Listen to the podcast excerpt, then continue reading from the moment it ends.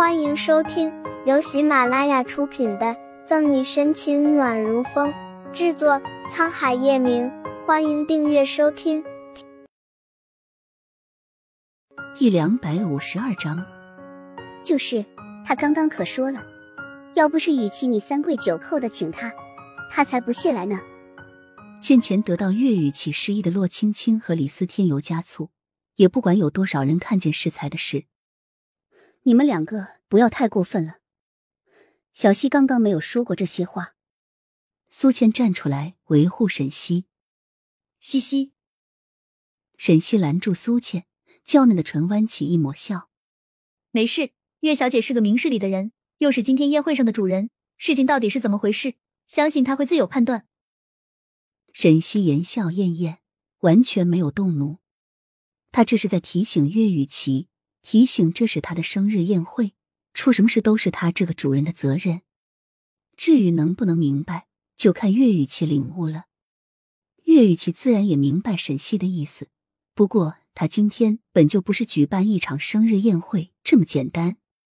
摇晃手里的红酒杯，岳雨琪故作不悦的瞪了一眼洛青青：“你们难道不知道沈队长是谁吗？”此话一出，看热闹人的耳朵竖得更高。希望听到什么惊天秘密？能挽着叶晨玉手的女人可不一般。就算传说中叶晨玉的未婚妻左心言，似乎也没有过这等殊荣。沈西也等，等着岳雨琪会说出什么，嘴角带着一抹意味深长的笑。岳雨琪的目光一眨不眨的盯着沈西。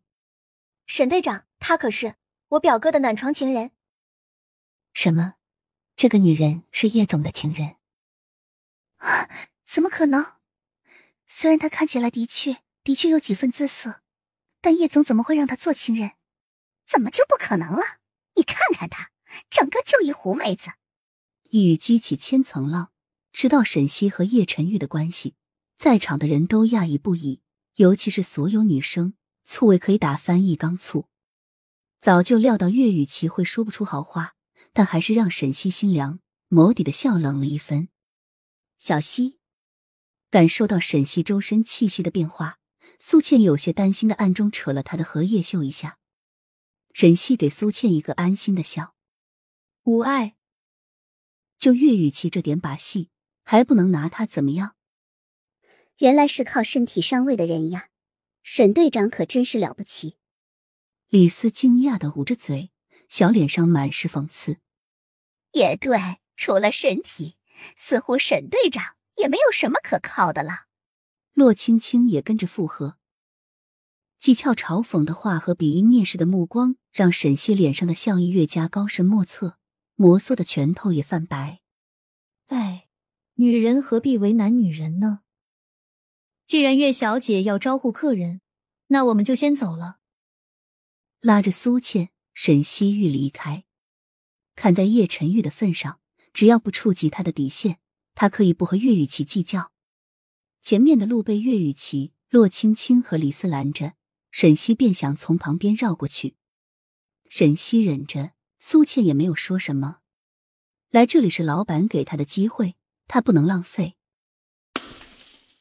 却在经过岳雨琪旁边时，桌上的杯子掉落了下来，摔在沈西脚边。秀眉紧蹙，沈西若没有看错的话。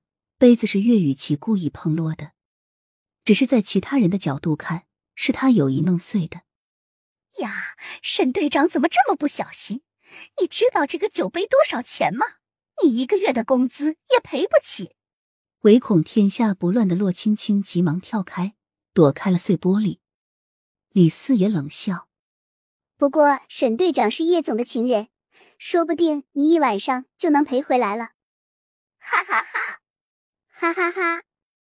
放肆的笑在耳边荡漾。沈西还是刚才的那副表情，不温不火，让人看不出他到底有没有生气。随即，岳雨琪手里的包也掉落在了地上。沈队长，你怎么能这样？把酒杯摔了就算了，为什么还要丢我的包？说着，岳雨琪还很是无辜的眨眨眼。若不是所有人都看清楚岳雨琪的动作还真的会被她一脸可怜兮兮的样子骗到。本集结束了不要走开精彩马上回来。